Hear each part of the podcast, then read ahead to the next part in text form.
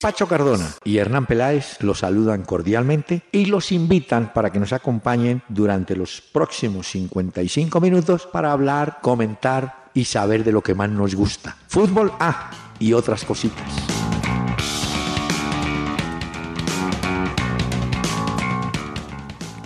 Muy buenas noches a los oyentes amables de Candela Estéreo en el 101.9 FM en Bogotá y otras ciudades que por supuesto están retransmitiendo este espacio.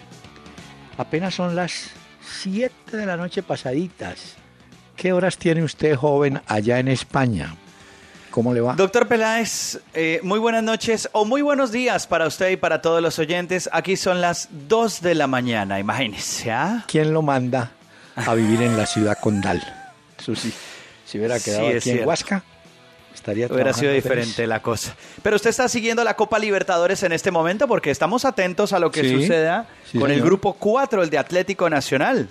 Que va empatando a esta hora con Huracán 0 a 0. Eh, simultáneamente el Sporting Cristal le mete la mano a Peñarol 3-1. Queda de visitante. último, oiga, queda último Peñarol. Sí, queda con dos puntos es el cuarto, obviamente el último. El tercero sería Sporting Cristal con siete. Pero hasta ahora con estos marcadores parciales, hasta ahora que usted me dice, mm. entonces Huracán clasificaría con ocho puntos y Nacional con 16. Hay que esperar a ver si la diferencia de gol y si Nacional no le hace gol a Huracán. Y ya le voy a contar lo que hemos visto hasta ahora. Eh, un equipo, Huracán, sobre todo en el primer tiempo, que respetó mucho a Nacional. Eh, como había dicho su técnico Eduardo Domínguez, Nacional es el equipo que está marcado o señalado para ganar la Copa Libertadores, aliviando presión a su equipo como diciéndole, no, tranquilos, si nos ganan nos está ganando el mejor de este momento. Y ese primer tiempo mostró a un huracán tímido, sin salida, y a Nacional tocando mucho la pelota, haciéndola circular, pero sin profundidad se pueden contabilizar los remates. Uno de Farid Díaz, un remate que tuvo Magnelli Torres y un remate por ahí de Alejandro Guerra. Pero no fue el Nacional que entra embalado a superar. El segundo tiempo se anima un poquito más Huracán y sale a plantearle un partido siempre defensivo, con un solitario que es Ávila. Ahora, eh, futbolísticamente no es un gran partido. Es un partido entre dos equipos que con ese resultado están clasificados y se vuelven a encontrar en la próxima ronda, según dijo usted, ¿no? Según los cruces podría darse exactamente. Y le quería preguntar porque tengo entendido que no está ni Alexander Mejía ni Boca Negra porque Rueda ha decidido pues mantenerlos afuera por el tema de la acumulación de tarjetas amarillas. Exactamente. Y es una oportunidad también para otros jugadores, ¿no? Por ejemplo, para, para el segundo tiempo sacaron a Magnelli, em, entró Sebastián Pérez, entró Marlos Moreno y salió Ruiz, que no tuvo un partido bueno en el primer tiempo. Pero acostumbremos a los oyentes a unos regalos de tipo musical a esta hora cuando están la mayoría ah, regresando a sus hogares. ¿Qué va a poner hoy, doctor Peláez? ¿Qué nos trae hoy? No, no, no. Hoy tengo una novedad porque hace 50 años falleció Gabriel Silva Levario. Usted me dice, ¿quién? Gabriel ¿Quién? No, no sé. ¿Futbolista? No, no me suena. Su nombre artístico, Javier Solís. y ah. escuche esto, por favor. Amores peregrinos amores que se fueron, dejando en tu alma negros torbellinos, igual que a las espumas que lleva el ancho río.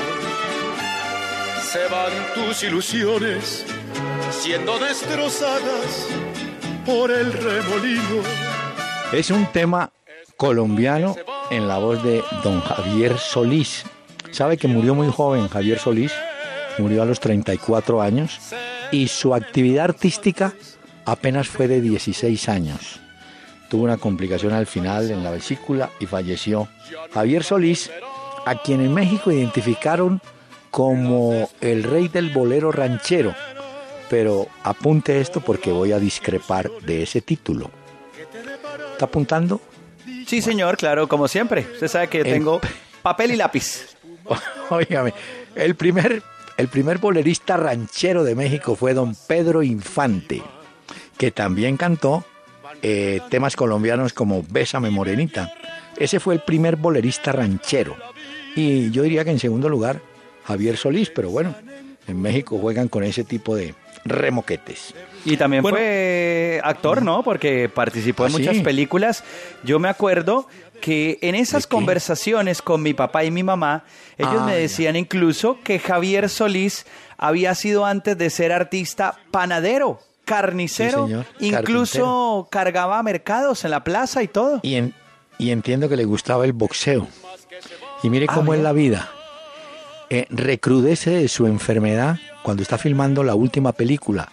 ¿Y sabe por qué? Porque en una escena él tiene que levantar a otro actor que simulaba muerto, entonces hace un gran esfuerzo y ahí empieza una falla. Sin embargo, él no muere del problema que le decía yo de la vesícula, sino del corazón. Eso dijo la señora, que ese era el diagnóstico, había muerto por eso. Muy Bueno, mire. Entonces, ¿esta se llama como esta canción para ir un poco quitico? Espuma, señor, espuma, del maestro Villamil. Igual que a las espumas. Oiga. Espumas las que le están saliendo a Sporting Cristal porque Peñarol acaba de hacer otro gol y ah. le saca otro descuento en el 2 a 3 a favor de Sporting Cristal. Muy bien, pero igual, tan como se dice en, en los restaurantes, están cocinados. sí. Cristal. ya está listo. Grupo 4, Atlético Nacional y Huracán. Parece ser que serán los clasificados, pues Huracán ya está, eh, perdón, Nacional ya está hace rato listo. Está Pero pues lo de Huracán yo creo que con esto ya empieza a aclararse un poco más de ese grupo 4 de la Copa Libertadores. Muy bien, mire que hemos recibido y muy amable a los oyentes mensajes y preguntas a través del Twitter. Por ejemplo, prepare la respuesta joven porque Carlos eh, Vargas dice, ¿Por qué en Italia hay dos cupos directos a la Liga de Campeones, mientras que en España e Inglaterra hay tres? ¿Por qué? Mm. Yo no sé. Esto, doctor Peláez, eh, yo lo he estado investigando un poco porque sí vi el tuit de este oyente que nos escribió en arroba Peláez y Cardona y ellos tienen unas, unos ítems que llaman incluso del coeficiente de la UEFA. Hmm. Y de esa forma le van dando, digamos, diferentes puntos a los equipos de acuerdo a cómo van en sus ligas, de acuerdo al desempeño que tienen en Champions si clasifican, y lo mismo con la Europa League. Así los van calificando. Pero sí es cierto lo que dice nuestro oyente, que hay países que tienen más cupos que otros en la Champions y en la Europa League también. No se extrañe que en Sudamérica siempre ha habido ese reclamo. ¿Por qué Brasil y Argentina tienen más representantes en el comienzo de las copas. ¿Por qué? La respuesta es porque manejan la rosca o la manejaban. Eso, digamos que contestémosle al oyente de la misma forma que usted acaba de contestar para Sudamérica. En Europa sucede igualito, calcadito, por la rosca. La Premier siempre estará arriba, igual que la Liga BBVA, igual que la Serie A. Hombre. Y los que manejan el billete. Y le digo una cosa, eso es tan cierto que usted ha visto que a pesar de ganar el PSG, el de Francia, la liga y puede ganar la copa y todo, el público de ellos está desencantado. Ellos soñaban era con liga de campeones. Ese es el problema. Pero jugaron ahorita hace un rato el Paris Saint Germain. Tenía juego de la Copa de Francia y ganaron con gol de Zlatan Ibrahimovic 1 por 0 al Lorient y además hoy se supo, no sé si usted eh, vio la noticia, doctor Peláez, que hablaban de una visita que tuvo hace unos días Cristiano Ronaldo, que publicó la revista France Football, a París para reunirse con el dueño del Paris Saint Germain. Que a propósito, el dueño del Paris Saint Germain es el mismo dueño de los que, del que maneja los derechos de la Champions League en España. Los de Bein Sports, él es el mismo dueño sea más preciso. El jeque, el jeque dueño del París, no solamente habló con Cristiano Ronaldo, que me imagino como tiene avión privado en cualquier momento aterrizó en París, sino que habló con Mourinho. Eso dice, ¿no? El jeque se va a meter la mano al bolsillo duro, yo.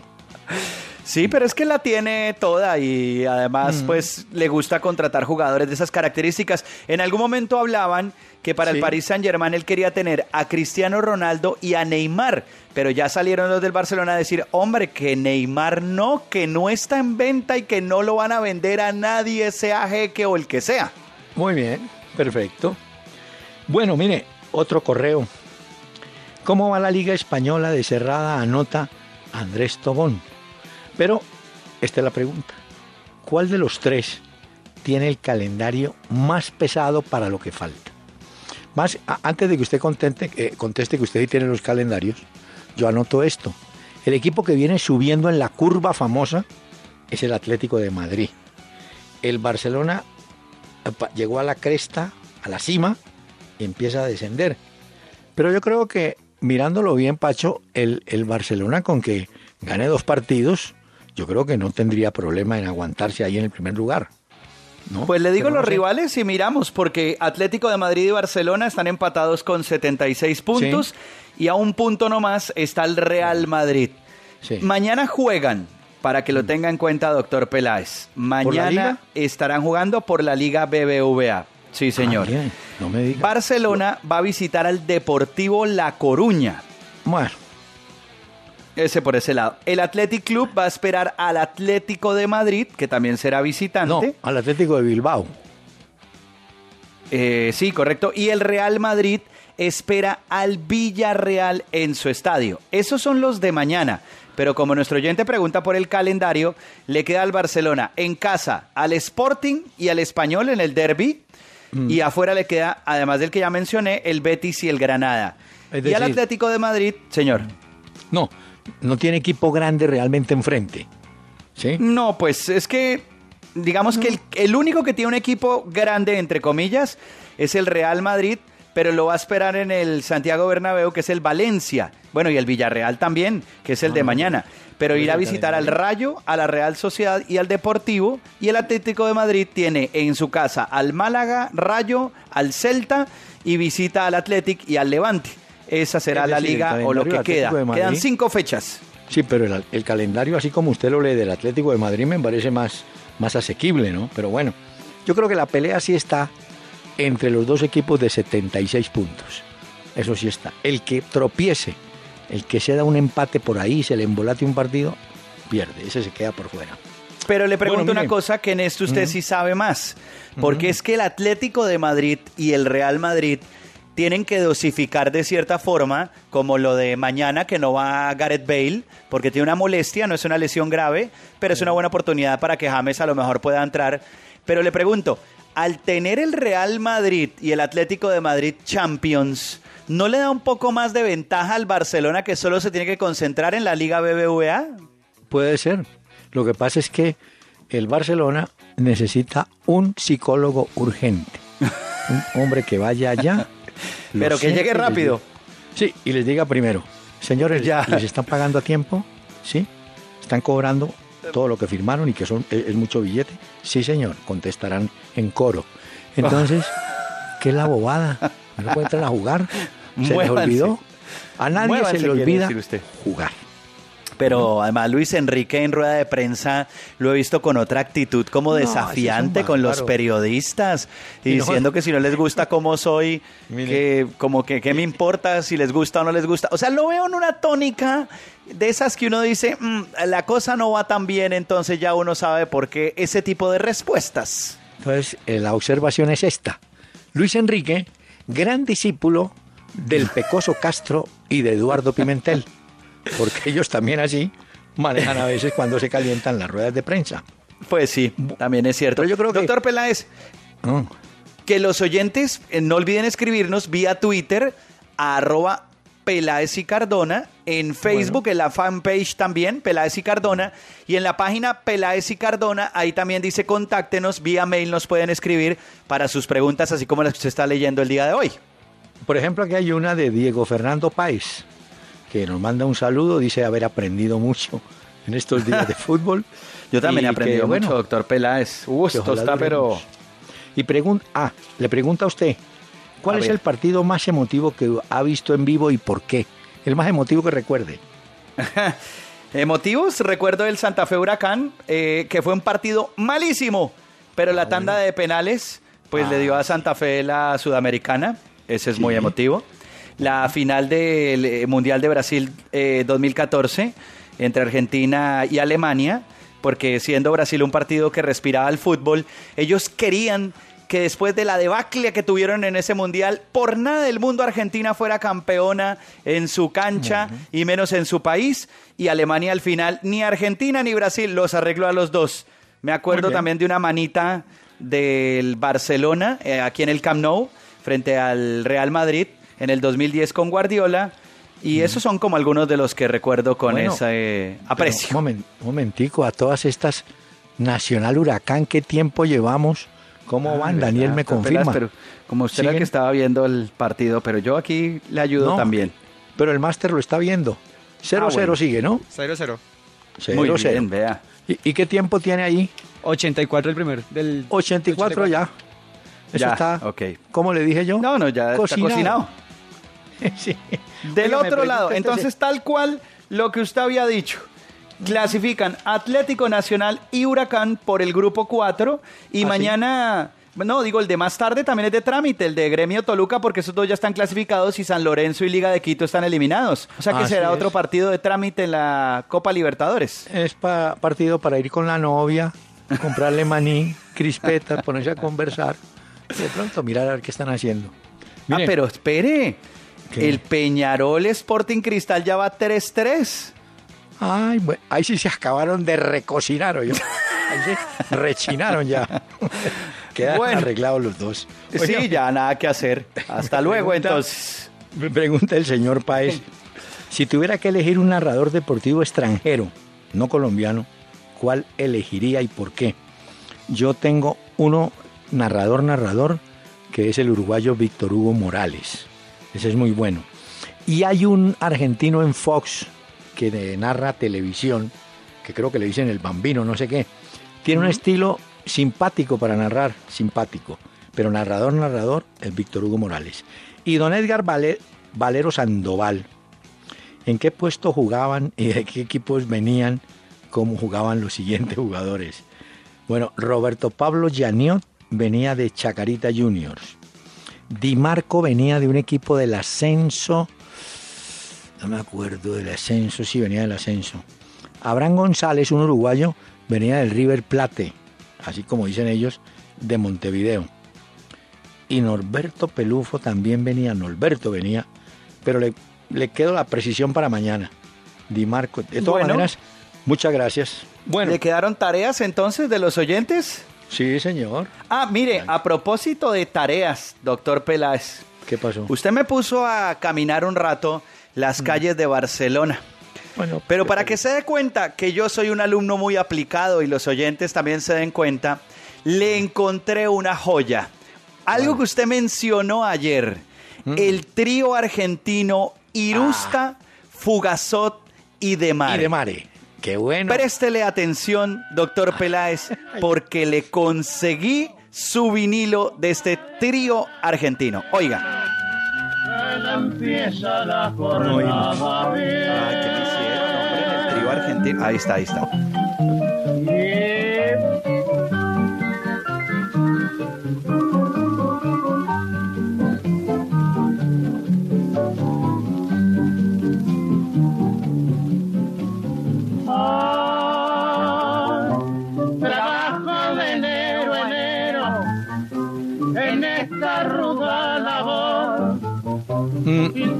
Poquito dinero me pagan por mi sudor y Bueno, usted, usted está seguro que es el trío argentino, ¿no? Sí, sí, sí, sí, sí. Ese trío se presentó por allá en el año 32 en Barcelona. De ese trío, con el tiempo el solista fue Agustín Irusta, que eran Irusta. Es un rosarino, y según leí. Rosarino él, Agustín está bueno. Ese sí, por favor, me lo puede, no, guárdemelo y cuando venga por acá me lo trae. Claro, doctor Peláez. Además, eh, vi que era una historia muy curiosa porque ellos incluso, esto de no ser profeta en su tierra, ellos primero fueron exitosos en Europa, en París y en Madrid. Incluso hay una anécdota que cuentan cuando ellos fueron a Buenos Aires, al Teatro Broadway, a presentarse, a hacer su debut. Eh, cuenta la historia que Fugazot, ¿es que se dice? Sí. Se accidentó en el ascensor, eh, se descolgó el ascensor de un tercer piso se fracturó una pierna, cuatro meses duró enyesado y dicen ahí que se cortó el éxito por un momento de este trío. Ahí estuve leyendo la historia y me dateé y todo. Muy interesante lo que usted recomendó acá, así que muchas gracias. Y los oyentes pueden darse cuenta que uno puede enseñar y los jóvenes aprender. Claro. prepáreme, Daniel, el tambor. Téngalo listo. Suéltelo cuando quiera. A alguien. El tambor. ¿A quién tamborearon? Ahí está. Hay dos técnicos que han salido. El caso de este mm. técnico desconocido para nosotros porque ocurrió en Eslovenia, el técnico se llama Marco Nikolic. Lo echaron del equipo, el equipo lo echó porque llamó negro idiota a un jugador nigeriano, Eleke, que era delantero de su mismo equipo porque perdió mucho tiempo al festejar el gol con el 1 a 1. Entonces el hombre se puso, bueno, se salió de la ropa, insultó al jugador nigeriano e inmediatamente el club lo echó. Y prepáreme nuevamente el tambor.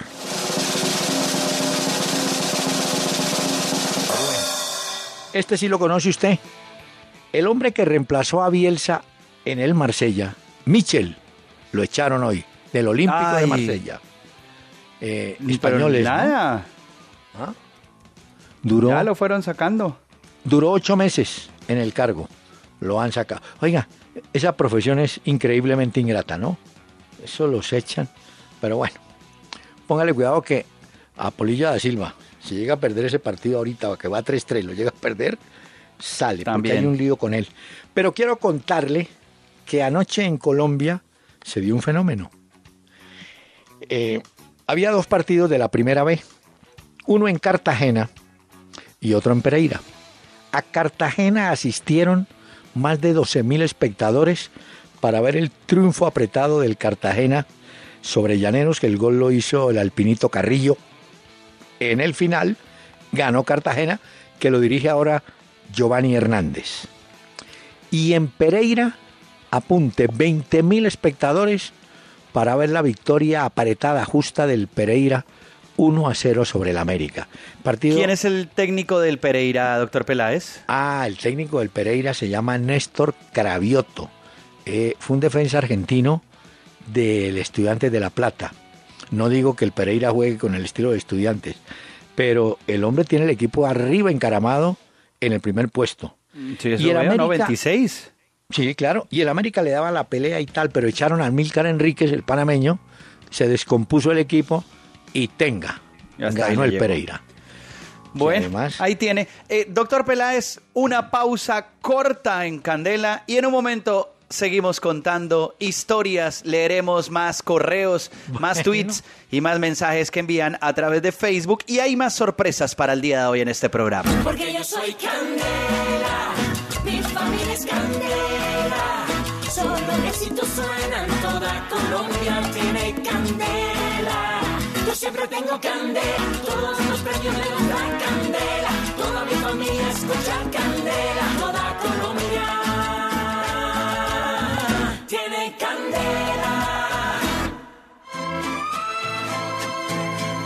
Yo quiero luz de luna para mi noche triste, para cantar divino la ilusión que me trajiste, para sentirte mía, mía tú como ninguna. Pues desde que te fuiste. Ahí estamos recordando un pequeño homenaje a los 50 años de su fallecimiento a don Javier Solís Luz de Luna. Óigame, Pacho, ¿tenía razón usted? gana Peñarol 4 a 3 al Cristal. Sí, ya terminó el juego, doctor Peláez. ¿Usted cree que tenemos que ponerle su tambor eh, para tamborear a Mariano Soso, el entrenador de, del Sporting Cristal? Porque yo tengo entendido que la directiva ya no se lo aguanta más y lo va a volar. Pero acuérdese de los titulares para mañana en la prensa uruguaya. Ah, solo voy a apuntar Reapareció la garra charrúa. Que perdían, les empataron y terminan ganando 4 a 3. Lo que no estoy seguro si el colombiano Murillo jugó o no. Bueno, ah, le tengo una de colombiano. Mire, ¿se acuerda que yo le comenté que a veces éramos injustos cuando mencionaban los goles colombianos del exterior cada fin de semana? Sí, Le que no le damos protagonismo a otras ligas o a otros Bueno. jugadores que tenían un buen desempeño y sí, que muchas veces nos concentrábamos era en eh, James, en lo que pasara por ahí con Adrián Ramos, bueno, en fin. Los de la élite. Bueno. Sí, de acuerdo. Y yo le mencioné a Duber Riascos. Pues bien, hoy el técnico de Vasco da Gama, que se llama Jorginho, uno que jugó alguna vez de lateral en la selección del Brasil, lateral derecho, ha pedido que Duber Riascos permanezca en Vasco da Gama porque el jugador pertenece a Cruzeiro de Belo Horizonte, está cedido en préstamo hasta el 25 de mayo, le ha marcado ocho goles a Vasco, entre ellos el que le dio el título el fin de semana. Entonces dice que es un jugador importante para él, Duber Riascos. Seguirá, por lo menos la intención de que siga en Vasco da Gama, ¿no? Pero ya que usted está hablando de delanteros, hay que Sí. mencionar también que el día de hoy, en ese juego de la Premier League por la jornada 27, en un partido pendiente entre el Newcastle y el Manchester City, que empataron a un gol, llegó el Kun Agüero al gol 100 con el Manchester City en Premier League. El Newcastle pues peligra el descenso, así como el Aston Villa que se ha ido con Sánchez.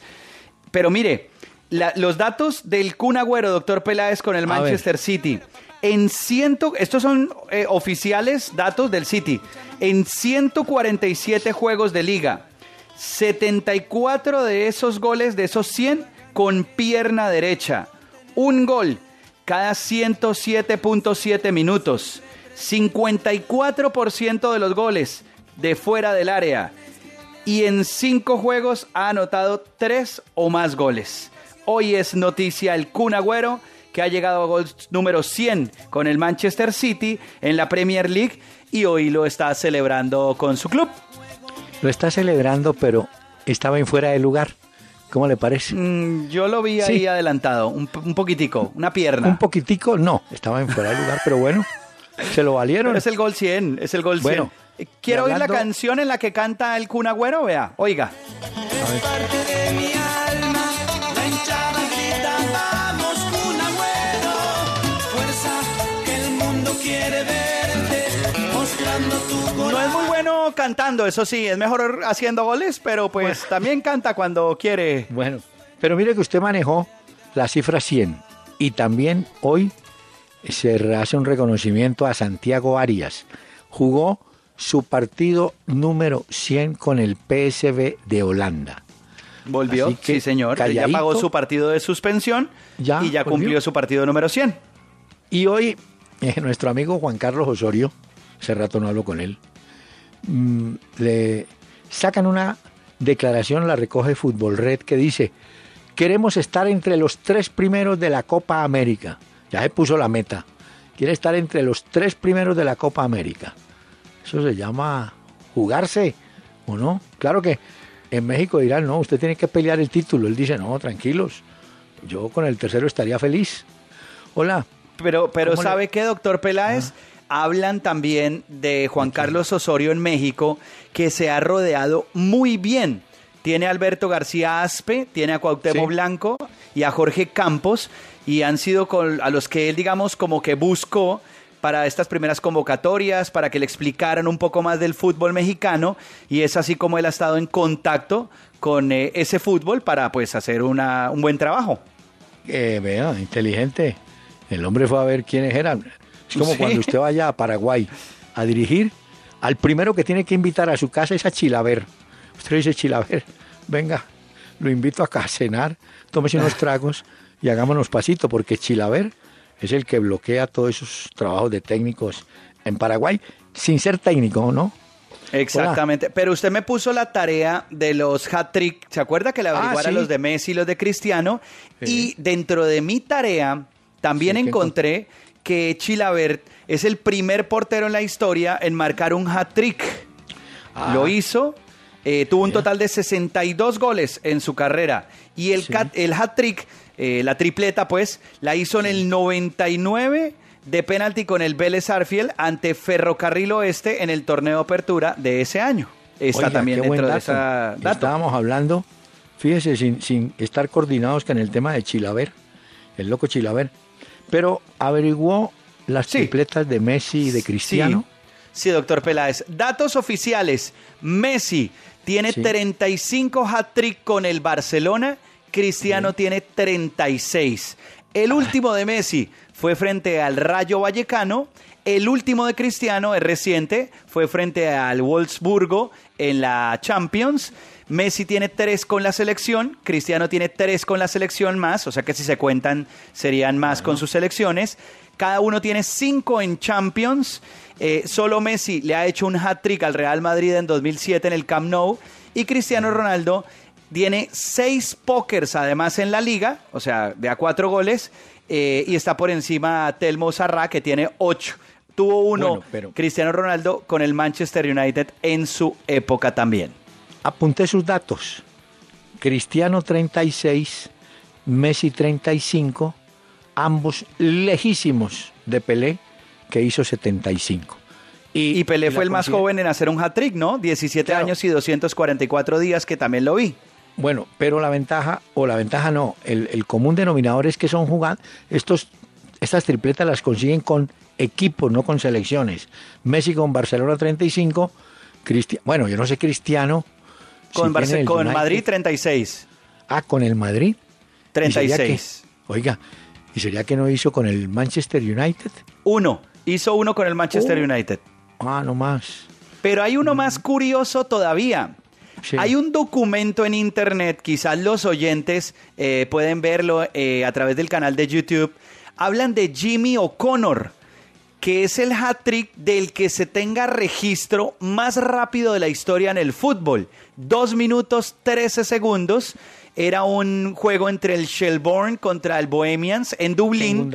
Lo hizo en el 67. Se habla de uno antes, en el 64, de Tommy Ross, entre el Ross Country y el Nile Country, del 28 de noviembre del 64, pero de ese doctor Peláez no encontré documento. Mientras que el de Jimmy O'Connor sí se puede ver en YouTube. Y es más, le tengo un poquito del audio de esos goles del año 67. Vea, oiga, oiga. A ver. And here's O'Connor. He must. He does. It's 2 1. O'Connor scores for Shelburne. Nine minutes gone in the second half. And now it's 2 goals to 1. Bohemians still on the lead, but. Pues es del año 67, ¿no? Pero Jimmy O'Connor hice la tarea, doctor Peláez. Ahí está como usted me la pidió. Pero le voy a pegar a usted. No, le voy a dar un dato que usted se mal. tortolado. Lo hice mal. ¿Sí? Ay, yo sí, sí, El récord. Apunte porque después dice, Ah. ay, no me dijeron. No, un momento, me estoy contaron". apuntando. Yo no sabía. Apunte este nombre. Eduardo Andrés Maglioni. ¿Lo tiene? Sí, señor. Ese muchacho vino a jugar aquí a Millonarios. Muy bueno, un 9. Eh, estuvo en Nacional. ¿Y sabe por qué no siguió en Nacional o por qué no entró? ¿Por porque qué? apenas supo que Subeldía iba a ser el técnico, dijo, no, me voy porque yo con Subeldía no, No. quiero saber nada Yo por allá no. de los enfrentamientos que había tenido Independiente con estudiantes de La Plata. Pero apunta el dato. El 18 de marzo del año 73, Eduardo Andrés Maglioni marcó el récord de tres goles en un minuto y 51 segundos, no superado después de 40 años. Ah, entonces ese, ese sí no lo Ah. tenía yo en mi Ese investigación, doctor partido Peláez. fue, ese partido fue por el llamado Campeonato Metropolitano Independiente de Avellaneda recibiendo a Gimnasia de Esgrima de La Plata. Tres goles en un minuto 51 segundos. O'Connor, Entonces ahí también ¿eh? tendríamos que sumar a Alexis Sánchez, porque ese sí tiene un récord que es la locura. Es el ¿Cuál? único jugador en la historia del fútbol profesional en marcar hat-trick en las tres ligas más importantes del mundo. En la Serie A, en la BBVA de España y en la Premier League de Inglaterra y Gales. Ah, bueno. Bueno, vea que vamos, vamos encontrando datos. Ajá, Ahí estamos investigando y quiero agradecerles a los oyentes porque también me ayudaron vía Twitter en arroba Peláez y Cardona, en. Facebook también Peláez y Cardona y a través del correo electrónico en peláezycardona.com. Muchas gracias por su ayuda. Y mire cómo vamos descubriendo datos. Muchos no se acuerdan de Maglioni. Era un jugador finísimo en el área. Y alguna vez, conversando con él, gran fumador. Uy, ese sí fumaba. Y yo me sentaba a fumar también, pero yo pipa y el cigarrillo. Ya. Entonces un día me dijo, hombre, eh, Colombia tiene que hacerle un monumento a Willington Ortiz. Y le dije yo, ¿por qué? Dijo, porque Willington Ortiz me hizo a mí goleador en Colombia. El hombre me ponía el centro donde era y yo no era sino ¡tim! Gol. Nada más Hágale. que hacer. La misma confesión hizo Irigoyen, reconociendo lo que había sido para su carrera como goleador Willington Ortiz. De ahí que siempre hablemos del hombre de Tumaco como el gran jugador que tuvo nuestro país. Vea. ¿por qué se la montaron a nuestro amigo Pablito Armero? Pues creo que era un tema como que no lo tenían muy claro como si finalmente iba a ser convocado o no, pero hablaban de unos temas de indisciplina. Exacto. Eso es lo que yo entendí, que había Así unas cuestiones de bien. indisciplina, pero que él dijo que, que eso era completamente falso y que simplemente había gente que con ese tipo de noticias quería ser protagonista y que eso es completamente falso. Exactamente, pero le dieron la oportunidad de, de aclarar. Él dice, eh, cualquier cosa que pasa conmigo, eso ya se vuelve una novela. No tuve nada que ver. Y eso fue porque no lo pusieron en la línea titular del Udinese, ¿no? Sí, por exactamente, porque no lo convocaron para ese juego. Hoy hubo también un partido por la Liga de Italia, por la Serie A. El Napoli le ganó 6 a 0 al Bolonia. Ah, no, pero estaban jugando. Y en, ¿Tenían arquero o no? en Alemania, no, sí tenían, pero quién sabe. Y en Alemania, el Bayern Múnich, que jugaba la Copa de Alemania con el Werder Bremen, hubo dos goles de Thomas Müller, pues el Bayern Múnich, el equipo de Guardiola, está esperando definir el título con el ganador entre el Borussia Dortmund y el Hertha Berlín. O sea que puede hacer los tres torneos. Podría ser Guardiola con el Bayern Múnich, Copa de Alemania, la Liga, que esa creo que ya la tiene del otro lado, y Champions. Óigame, el Unión Magdalena de Santa Marta está Uy, cumpliendo eh, 63 Santa Marta. años Sí. de existencia. ¿No? Hoy también 63. cumple el Colo Colo de Chile. Sí. Fue ¿Qué fundado año? en el 1925 y hoy cumple años Rivaldo. Ah, sí. Hace 53, no, en el año 53 nació la Unión Magdalena, que antes había sido o denominado como Samarios. Samarios porque ese fue el primer equipo integrado en su mayoría por jugadores húngaros. Esta es otra historia que usted tiene que averiguar bien. Porque Ah, ¿otra recuerde tarea? que no, recuerde que muchos jugadores Es como de esos élite profesores húngaros que lo ven a, lo llegaron ven a España. ahí descuidado. Mire, eh, al Real, al Barcelona llegaron Kubala, llegó Sibor, un puntero izquierdo, llegó Coxis. Eh, Puskas apareció en el Real Madrid, pero el fútbol húngaro del 56, per- perdón, desde el 53 tenía una, un equipo sensacional. Bueno, de ese equipo húngaro vino un jugador ya veterano, grande, que alcanzó a jugar acá, Excellinger, un 9, un centro delantero, estuvo en Samarios y estuvo en el Bucaramanga. Pero el Unión Magdalena no ganó sino un título a través de su historia, el del año 68, 1968, en Santa Marta. Y es lógico que la afición, la hinchada Samaria, hombre, pide el regreso del equipo a la A, el Unión Magdalena. Equipo buenísimo. Hace falta, Bien. hace falta en el torneo, así como el América también hace falta también estos clubes de historia también. Eh, doctor. Peláez, ¿le parece si con el pitán pitán nos vamos a una pausa muy corta y estamos ¿El- de regreso en un ¿El momento en Candela? ¿El qué? El pitán pitán. Pitán, pitán. ¿No Bueno, dijo la Unión Magdalena? sí. Bueno, a ver. 101.9 es Candela. Oh, San Juan, cuántos sueños forjé en mis noches de infancia. Mi primera ilusión y mis cuitas de amor son recuerdos del alma. Una tarde me fui hacia extraña nación, pues lo quiso el destino pero mi corazón se quedó frente al mar en mi viejo San Juan. En mi viejo San Juan, un Ah, recuerdo para bueno. don Javier Solís. Mire, Pachito, aquí le escriben Ay, ¿qué dice Eh, el doctor Peláez? el señor Edwin Oliveros. ¿A qué horas duerme? Le preguntan a usted. No Ya ahorita en un rato. Sí, sí. En un rato, porque todavía falta contestar tweets, eh, comentarios en Facebook. Muchas gracias a los oyentes que nos escriben y que se conectan con nosotros de lunes a jueves a las 7 de la noche para oír las historias del doctor Hernán Peláez. ¿Vio el comentario de Mauricio Cediel vía Twitter, doctor Peláez? No, ¿qué dice? Ayer que hablábamos de la conferencia o el foro que va a haber en la ciudad de Ah, Bogotá en sí, el gimnasio Bogotá. moderno, nos decía el oyente que de los seis conferencistas, hombre, hay cuatro de equipos quebrados, decía este oyente, hombre. ¿De equipos venidos a menos? Sí, Hombre, en la hablando- curva, como diría usted. Óigame, eh, en el descenso. Mire, hablando de equipos, eh, Santa Fe hizo reconocimiento del campo de defensores del Chaco. Ahí va a jugar por la Copa Libertadores. Su clasificación ante Cerro Porteño. Eso es Eh, de vida o muerte del grupo 8 entre Santa Fe y Cerro Porteño, porque Corinthians ya está, Cobresal Sí. pues de nada que hacer. Bueno.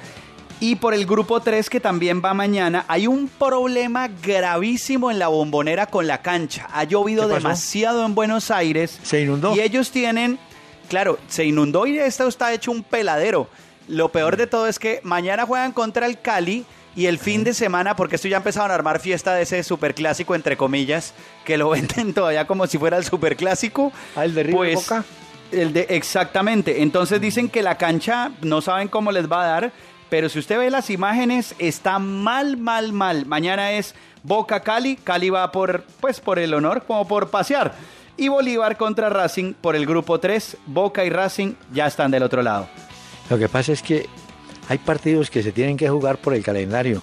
Usted viera la pobreza de asistencia a esta hora. Está empezando el partido, va a empezar el partido de San Lorenzo. Uy, no, eso no hay nadie. Asustan en él. No, no, pues, Claro, porque los dos están por fuera. Sí, el no, San Pablo juega en las alturas de La Paz. Se juega todo. Tiene a un jugador por fuera que es importante, Lugano. Ese no va en el partido de esta noche. Ah, le decía que el Cali había estado trabajando en la Casa Amarilla, que es la sede de Boca Juniors, para los entrenamientos.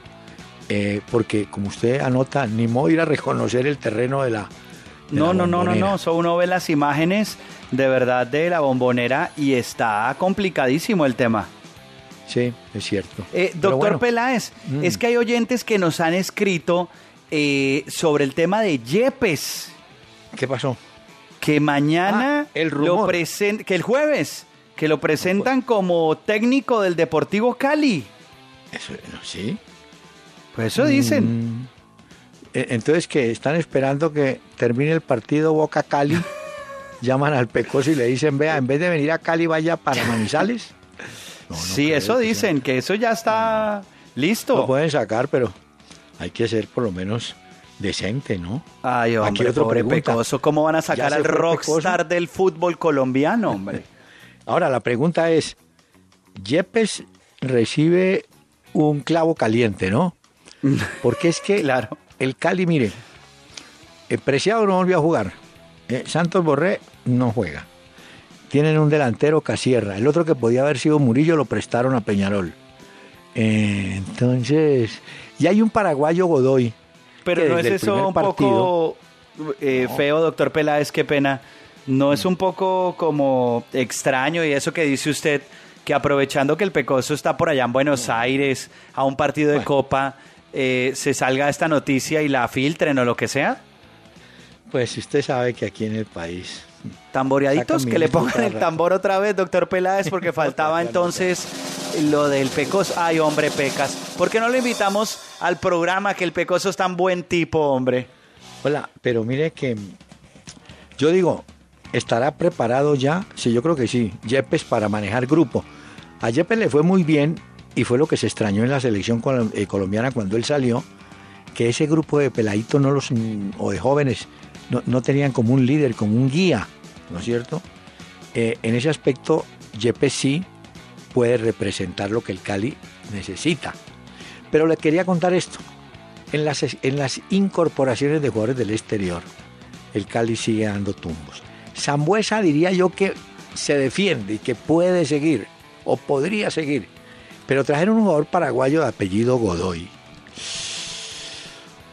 que en el primer partido el hombre entró a pegar amarillas y tal. No lo volvieron a poner, por ahí lo pusieron otro rato. Entonces yo digo, ¿para qué traen jugadores extranjeros si no van a ser titulares? Se supone que el jugador extranjero debe marcar diferencia. Y si lo traen es porque es mejor que los de acá. Pero traer un extranjero al banco, a mí me parece que no tiene ninguna, ninguna presentación. Pero ahí salen a flote los empresarios. Ah, le Los tengo acomodan. historia de empresarios. A ver, Mire, hay un jugador, Luis Suárez. Luis Suárez tenía un representante que se llama Daniel Fonseca. Fonseca fue un número 9 uruguayo bueno, hizo casi toda su carrera ya en Italia. Ahora representa 28 jugadores uruguayos. Pero Suárez dice lo siguiente. Cuando yo fui a firmar un contrato con el Ajax de Holanda, eh, el Ajax me dijo, no, mire, tanta plata no. eh". entonces, este empresario le dijo a Suárez, eso es lo que dice Suárez, no, mire, no cobre esos 200 mil dólares que ellos dicen que no los pagan, yo se los pago a usted después. Firme. Es como cuando usted le dicen, bueno, tenemos apenas 7 millones y usted dice, no, pero es que yo necesito 7,2. Entonces el empresario dice, no, Pacho, no. Eh, renuncia a esos dos, firme por yo se los 7 pago por mi lado. y yo le pago por fuera. Ya, Suárez dice que eso nunca se lo pagaron. Entonces, Ah. Fonseca armó, no, que mire, que, que me la agradece, todos esos cuentos. Pero, Pero- le- lo, lo llamó de cobarde y sinvergüenza. Sí, pero Suárez, si esa es la verdad, Suárez tiene razón.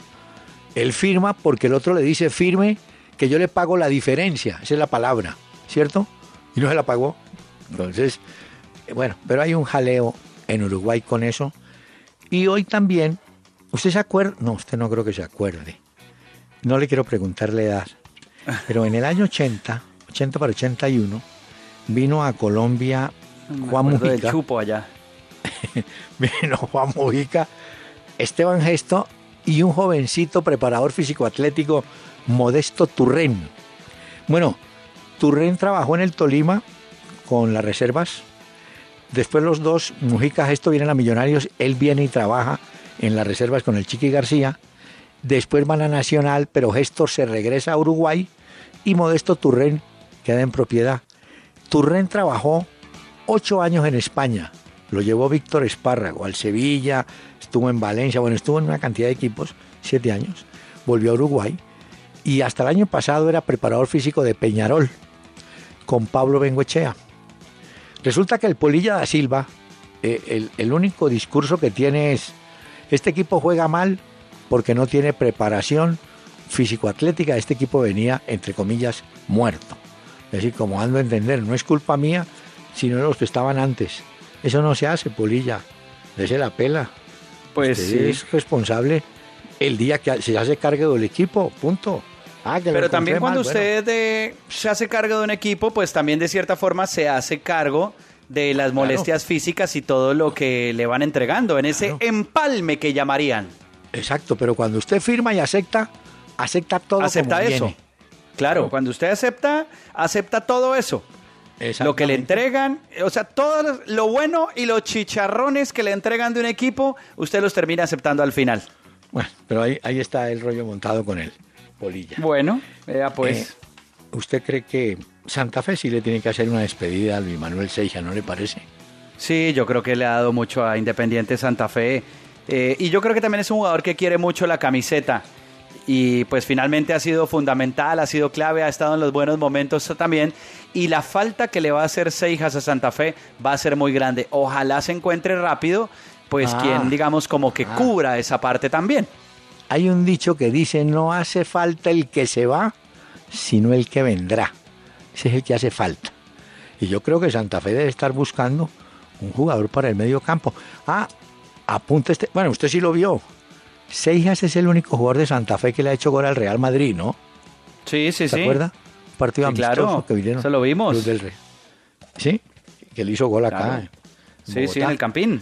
En el Campín. Bueno, Exactamente. Mañana, Doctor Peláez, no me dejó ponerle más el trío del día de hoy que le A tenía ver. y que le conseguí el trío argentino. A ver. Irusta, Fugasoides, Fugasoy de Mare. Fugasoid de Mare. Óigalos, óigalos.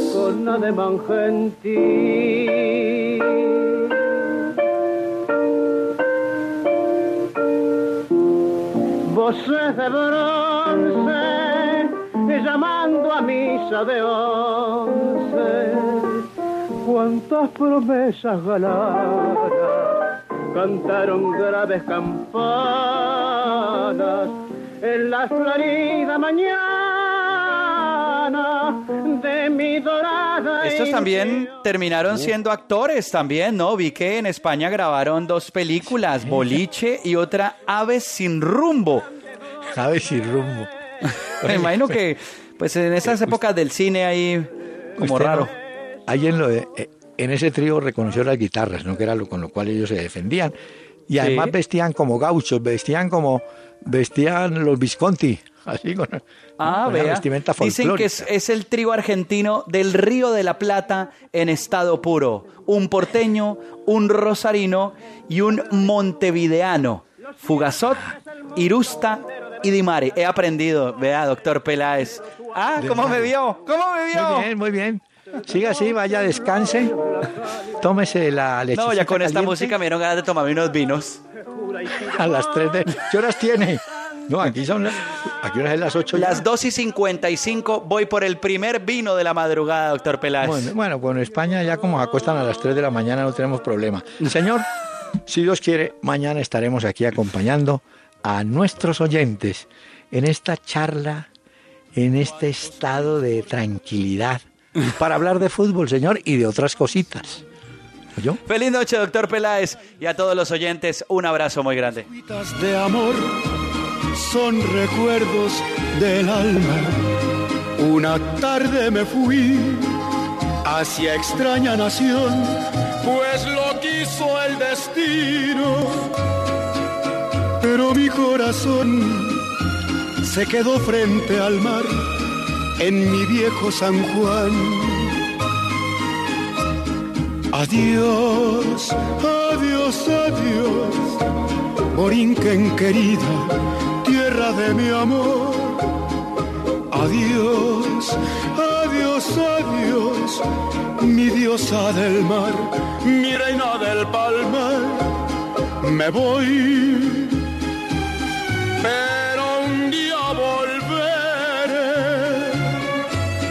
a buscar mi querer a soñar otra vez en mi viejo San Juan. Pero el tiempo pasó y el destino burló mi terrible nostalgia. Y no pude volver al San Juan que yo amé, pedacito de patria.